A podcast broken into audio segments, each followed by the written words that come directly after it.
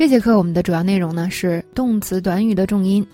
那么动词的词组呢主要分为两种，第一种就是普通的动词加介词的短语，这个时候重音我们要放在动词上，因为动词是吧，它的权重大于介词。比如说呢，look at，look at，那么这里呢，at 其实它是要弱读变成 it，但是我们现在先不要管啊，这个弱读我们之后会讲。在我们没讲到一个技巧的时候呢，我们先以模仿为主。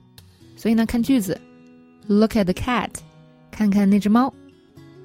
还有呢，Wait for，Please wait for me，拜托等等我。以上两个例子呢，都很常见、很直观，是吧？这里我们的理解要点是什么呢？就是，那这种呢，就比如像 Look at 和 Wait for。它是动词的基本用法，其实具体来说呢，就是不及物动词的用法嘛，主要就是这个。那么大家想一想，这个 look 它是不及物动词，所以我们不能直接说 look the cat，是吧？所以呢，我们后面要有个介词，所以就变成了 look at the cat。所以呢，通常这种词组它的意思就是这个动词本身的意思，look 就是看，look at 就还是看，是吧？那大家可能觉得我这个好直观呀，好好简单啊，说为什么要说这个？那么主要是为了跟后边这个动词短语进行对比。那么第二种动词词组呢，叫做动词短语。动词短语呢，英文里叫做 phrasal verb，通常呢由动词加介词或者动词加副词组成。那组成后的词组的意思呢，通常就跟这个动词本身的意思不一样了。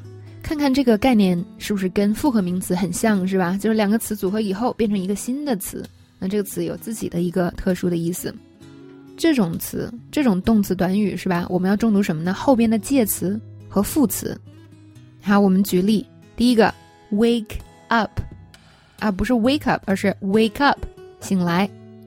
I woke up at ten this morning，我今天早上十点起来的。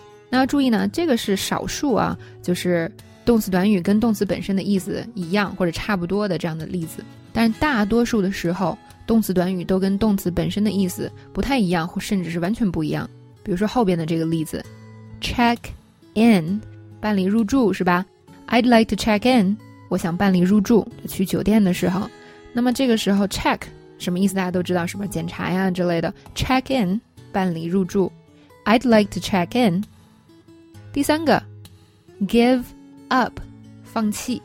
你看，give 什么意思？大家也知道是吧？给啊之类的。give up 完全不一样的意思了，放弃。I don't want to give up，我不想放弃。好，所以一定要注意，这个时候我们的重音在哪儿呢？在后边的这个介词或者副词上。还有一点呢，我我觉得有些同学可能会想啊，老师哪里是介词，哪里是副词？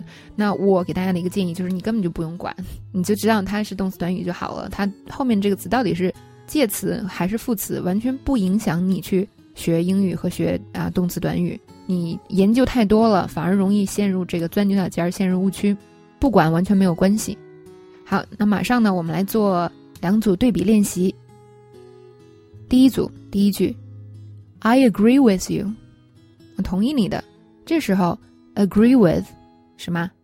就是普通的动词的这样的词组，所以 agree 重读。With 就是它的一个用法带的这样的一个介词。第二个呢，I'm gonna take off soon，我很快就要走了。这个时候 take off 是吧？就是离开、出发的意思，它就已经不是 take 本身的意思了，这是一个动词短语，所以重读 off。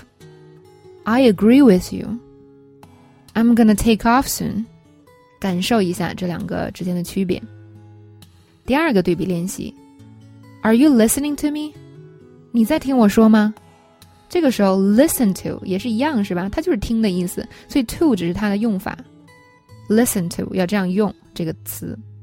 那后边这个呢？Please turn on the TV，请把电视打开。Turn on，这个时候，turn on 打开已经跟 turn 以前的意思不一样了，是吧？这是一个动词短语，所以它的重音在 on 上边。我们再对比一下，Are you listening to me？me？Please turn on the TV.